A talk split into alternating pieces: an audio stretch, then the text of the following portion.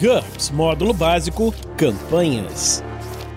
Regras do GURPS, quarta edição. Episódio 156, capítulo 13. Situações especiais de combate, ataques em área e de propagação. Uma produção RPG Next.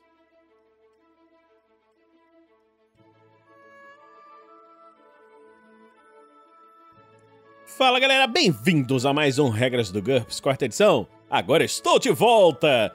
O Heitor e o Dressler me deram uma grande ajuda aí nos últimos episódios, porque, assim, eu fiz uma mudança de um lugar para o outro e mudança dá uma trabalheira do cacete. Eu não tive tempo para gravar, para fazer mais nada. Fala, Heitor! O Heitor tá aqui hoje. E aí? Opa, Virenço, e aí? É, tá aqui, tá indo tudo normal, né? Bem tá você aí na hidromassagem, gravando dentro d'água, quentinho, esse frio desgraçado, não para de chover já faz um mês. Ih, aqui tá chovendo direto também, né? Eu só fui na piscina um dia até agora. Depois. Vamos ver, né? Daqui a pouco o Rio de Janeiro fica quente pra caceta e eu vou aproveitar a piscina. É, como sempre, né? É, mas por enquanto tá mó frio, cara. Chuva sem parar, assim, mais de duas semanas aqui, sem, sem parar de chover. É, tá mesma coisa aqui, tá um caos. Então vamos começar, Heitor. É, ataques de área e de propagação. Alguns ataques, sopro de dragão, bombas de gás, etc., afetam uma área ampla. Dano desse tipo de ataque causa as regras de lesões de grande escala, a não ser que a vítima seja tão grande que apenas uma parte do corpo dela esteja dentro da área. É, o Godzilla atacando o, o King Kong, né? Então, só uma parte tá lá na, na área lá do sopro dele. Exatamente, até porque o King Kong não tem a menor chance de ganhar do Godzilla. Então, fala sério, né? Não tem como. É, assim, sendo francos aqui, pra falar a verdade, não dá pra acontecer. Não dá. Simplesmente não dá. Se o, se o Godzilla fosse um bicho burro, aí até podia pensar, não, o King Kong vai usar inteligência, não sei o quê, mas pô, o Godzilla também é inteligente. Então, É, foda. não dá. Não dá. Ataques de efeito em área. Bombas de gás, coquetéis molotov e ataques similares, incluindo qualquer coisa com ampliação efeito de área, que nós já falamos anteriormente, afeta todos os dentro de um raio específico. O dano geralmente não se reduz conforme a distância. Caso erre o ataque, use a regra de dispersão que nós vamos ver em breve para determinar a área onde foi centrada. Defesas ativas não protegem contra o ataque em área, mas as vítimas podem dar um mergulho para proteção ou usar a opção de retirada para fora da área. Veja a esquiva e queda que nós falamos anteriormente. Ataques em cone. O sopro de um dragão, armas sônicas e armas de feixe amplo de micro-ondas, por exemplo, além de qualquer coisa com ampliação de cone, como a gente viu muito tempo atrás, são exemplos de ataques em cone. Um ataque em cone exige uma jogada de ataque, mas ainda pode atingir um alvo dentro da área de efeito, mesmo se o ataque fracassar. Em caso de sucesso, o cone estará centrado no alvo. Caso contrário, utilize as regras de dispersão, que de novo a gente vai ver daqui a pouco, para determinar um novo ponto-alvo. Depois de determinar o ponto-alvo, imagine ou desenhe no mapa de combate, né, se estiver usando, uma linha entre o atacante e esse ponto. O cone se espalha para os dois lados dessa linha até sua distância máxima. Ele faz um cone, assim, é autoexplicativo, né? Um cone tem um metro de lado em sua origem, mas sua largura aumenta com uma taxa de propagação igual à sua largura máxima dividida pela distância máxima. Por exemplo, um cone com distância máxima de 100 metros e largura máxima de 5 metros se espalharia 1 metro para cada 20 metros de distância. Seria praticamente um, um tiro reto, né? Gigantesco. A 60 metros de distância, ele teria 3 metros de largura, nesse caso. Se a largura máxima não for especificada, assuma que o cone se espalha em 1 metro por metro de distância. Um cone afeta todos dentro da sua área, mas qualquer um que seja completamente coberto da perspectiva do atacante, seja por um objeto, uma pessoa, estará atrás de uma cobertura que protege normalmente. Um alvo pode tentar se esquivar para deixar a área ou para se proteger, como a gente viu lá atrás falando sobre esquiva e queda.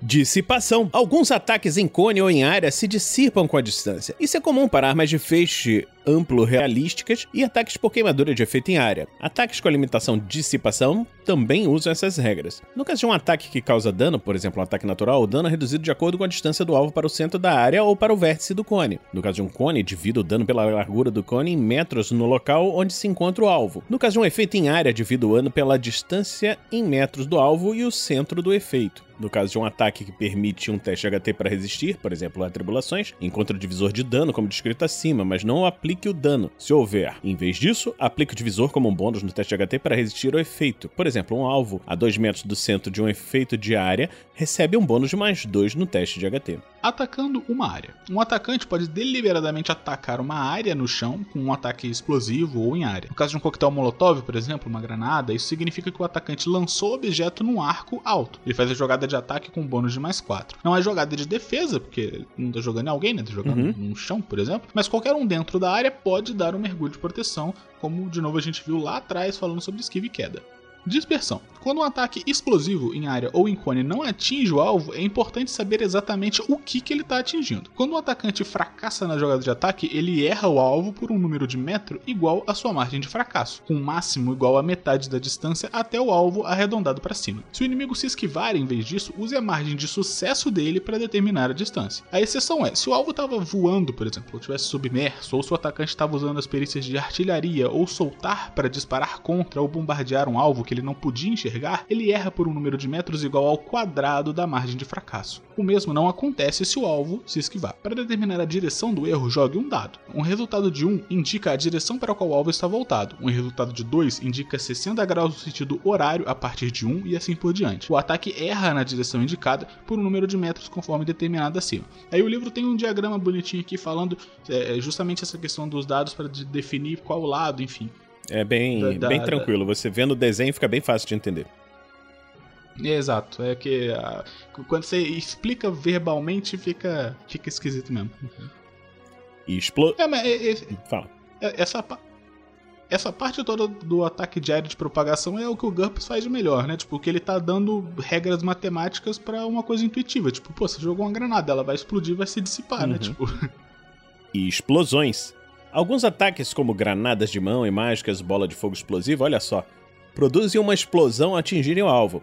Esses ataques possuem a anotação EXP depois do tipo de dano. Conte EXP no caso de uma explosão que causa dano por contusão. QMD EXP no caso de uma explosão que causa dano por queimadura e assim por diante. Além de provocar o dano relacionado a quem for atingido diretamente, uma explosão causa dano colateral a tudo que tiver duas vezes dados de dano metros. Por exemplo, uma explosão de 6D vezes 2 pontos de dano, todos dentro de 24 metros estão vulneráveis, apesar de alguns serem suficientemente sortudos para sofrer pouco ou nenhum dano. Inclusive dano pra caralho isso aí. É.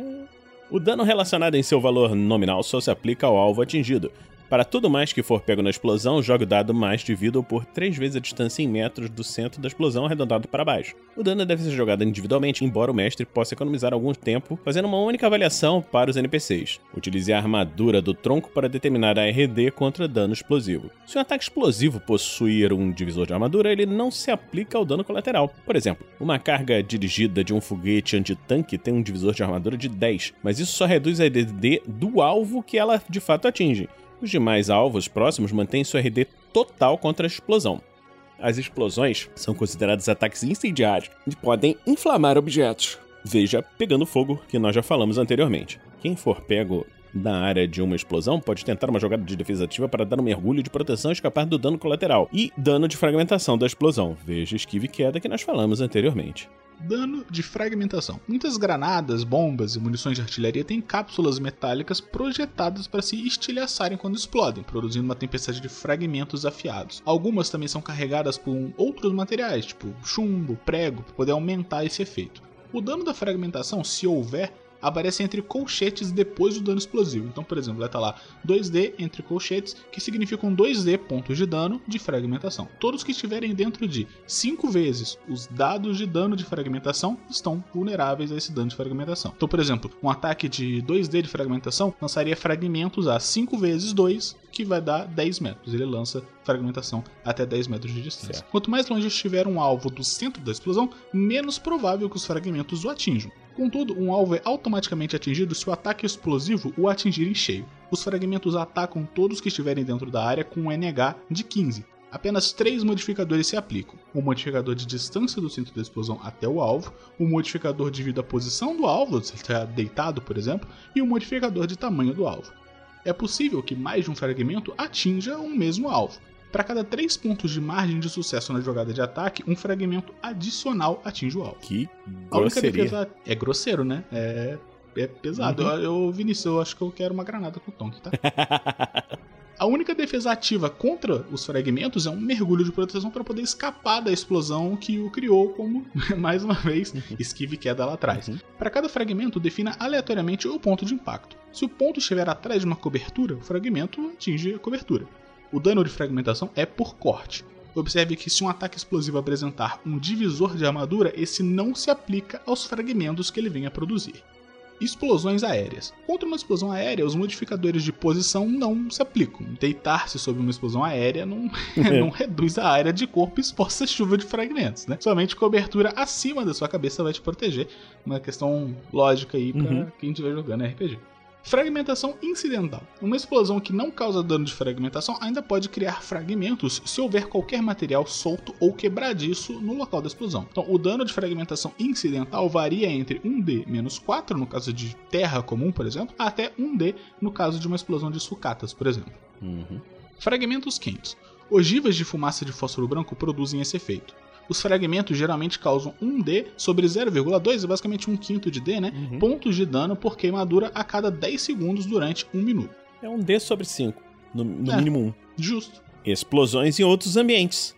Outras atmosferas. As regras apresentadas assumem pressão atmosférica terrestre normal. Uma atmosfera mais fina ou densa amplia ou reduz os efeitos das explosões. Sob a água, divide o dano colateral pela distância em metros em vez de três vezes a distância em metros. No vácuo, ou numa atmosfera rarefeita, sem meio físico para transportar a onda de choque, o dano advém somente dos gases que se expandem. Divida o dano por 10 vezes a distância em metros. Explosões de contato. Uma pessoa pode se jogar contra uma granada, etc., para proteger seus amigos, de esquiva e queda altruísta. Ela sofre o máximo de dano possível. Sua RD protege normalmente. Todos os demais alvos recebem a RD do tronco, mais pontos de vida dessa pessoa, como RD de cobertura.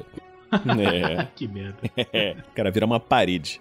Exatamente. Explosões internas. Se um explosivo for detonado dentro de alguém, por exemplo, um efeito de acompanhamento de um ataque que penetrou a RD ou um dragão que engoliu uma granada de mão, a RD da vítima não a protege. Além disso, trate a explosão como um ataque nos órgãos vitais com um modificador de ferimento de vezes 3. Demolição. Às vezes a única maneira de lidar com um problema é, é explodir. Se os aventureiros estiverem usando ou lidando com explosivos, os jogadores ou o mestre devem decidir quantos dados de dano, em múltiplos de 6E, a carga explosiva deve provocar e que espécie de explosão ela será. Os explosivos geralmente provocam dano por contusão, com o modificador de explosão que a gente viu lá atrás, e às vezes o modificador de fragmentação. Então, quanto de explosivo? Aí o GURPS vai entrar aqui agora no meandro fudido de matemática que a gente vai ler, mas se você quiser entender mais, vem abrir o livro, porque acho que vai ser foda de, de captar isso só falando no, no podcast, né? Então, uma explosão que causou 6D vezes tanto ponto de dano necessita de N vezes N, que é, é o tanto de ponto de dano, dividido por 8 kg de TNT. Se o explosivo usado não for a TNT, aí você divide o peso necessário para sua força explosiva relativa, que é Fer, também a gente vai ver em tabela de força explosiva relativa abaixo, né, daqui a pouquinho, é, para poder calcular quanto de explosivo você precisa fazer alguma coisa. Quão grande é a explosão? Aí você inverte a fórmula para determinar quanto dano uma determinada quantidade de explosivo causará. O dano é 6D sobre a raiz quadrada do peso explosivo em quilos vezes 8 vezes a força explosiva relativa. Não faz sentido nenhum, fala que dá 100 de dano e tá tudo certo. então, por exemplo, um arrombador de cofres da década de 20 planeja explodir o cofre de um banco. Aí, estimando a resistência do cofre, como, como é claro que a gente vai ver na página 558 a resistência de um cofre, ele decide que precisa de uma explosão que cause 6D vezes 8 pontos de dano. Ele está usando dinamite. Aí o peso necessário da dinamite que ele precisa para poder causar o dano que ele precisa para poder quebrar o cofre do banco é 8 vezes 8 dividido por 8 de, vezes 0,8 que vai dar 10 kg de TNT. Como ele chegou nessa conta, eu não sei, mas aparentemente faz sentido pro Gups. Tá aqui, tá, cara. Tá na tabela de força explosiva relativa. Aqui tem o NT, por exemplo, o NT3, a pólvora de serpentina. É uma, uma pólvora mais simples, né? Que usava no século XV, no século XVI.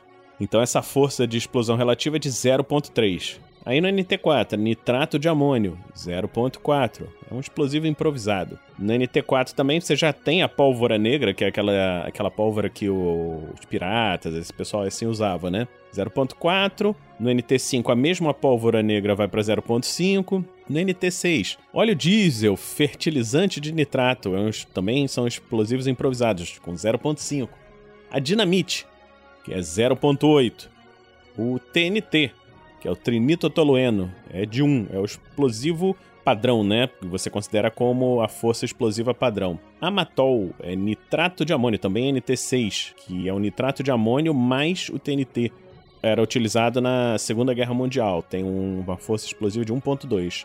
No NT6 também é nitroglicerina, é de 1.5, só que ela é instável. Se a nitroglicerina cair no chão, detona com 13 ou mais num teste de 3D. Isso aí eu vi um, um episódio de um cara, de um cara maluco que bebeu nitroglicerina. E nit... Nossa, é, assim, é, bebeu e saiu no meio da neve, morreu. E aí encontraram o corpo dele congelado, aí botaram, botaram o cara perto de uma fogueira pra ele derreter e o cara explodiu. que merda. é. Nossa, Celso. NT7.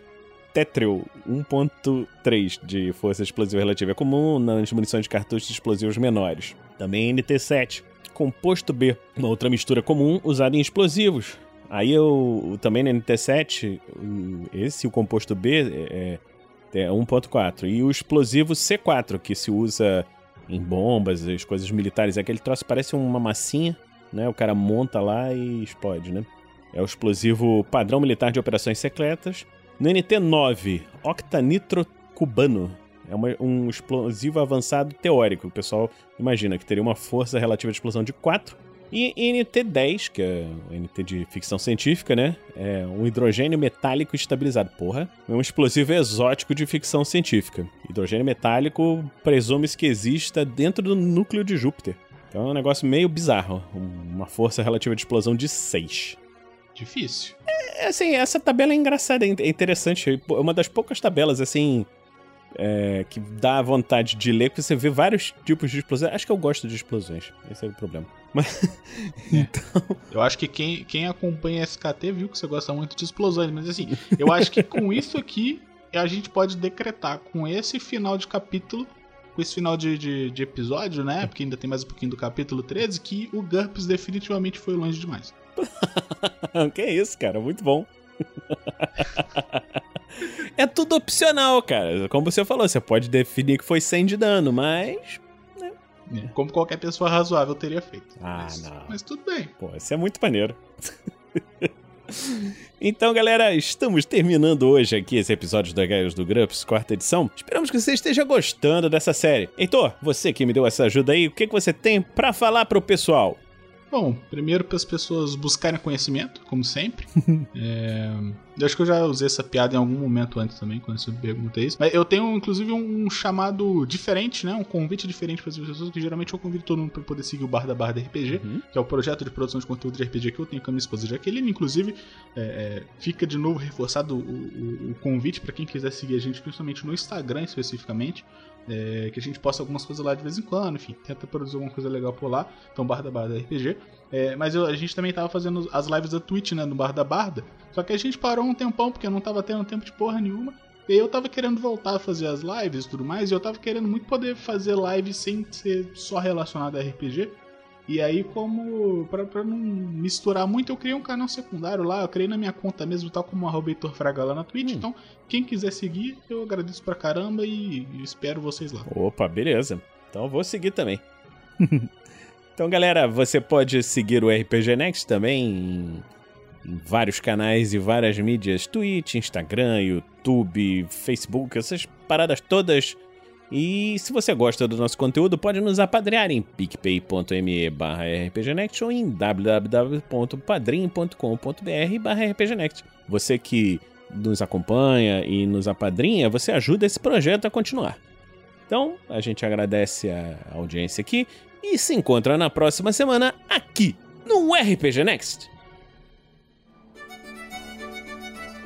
Regras do GURPS, quarta edição. Músicas por Kevin MacLeod e Scott Buckley. Uma produção RPG Next.